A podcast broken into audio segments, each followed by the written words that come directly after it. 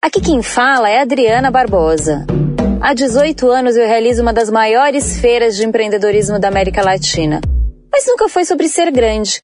É sobre dar força para os pequenos negócios, como a Superget, que para oferecer tranquilidade para o seu negócio não vai aumentar o preço da máquina. E há mais de um ano também congelou as taxas, 2% no débito e no crédito, com dois dias para receber. Além disso, está lançando junto comigo o podcast Superar com dicas e histórias de empreendedores que acreditam na força dos pequenos. Isso é consistência e compromisso com você. Para saber mais, acesse superget.com.br. O que a gente pode fazer por você hoje, Santander.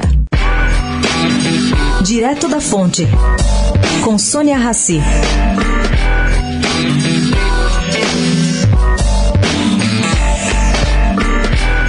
Diante da pandemia, Roberto Freire, que preside o Partido Cidadania, defende que o Tribunal Superior Eleitoral suspenda a aplicação de multa para quem não for votar, o que no Brasil é obrigatório, né?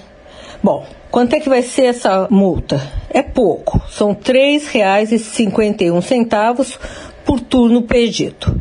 O problema não é isso. O problema são as implicações que o não pagamento acarreta sem a prova do pagamento ou sem justificar o voto em caso de ausência, o eleitor não pode se inscrever em concurso público, obter passaporte ou carteira de identidade.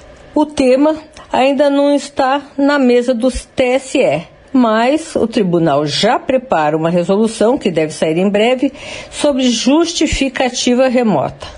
Hoje já pode ser feita de modo online, mas exige comprovação do motivo de ausência. Sônia Raci, direto da fonte, para a Rádio Eldorado.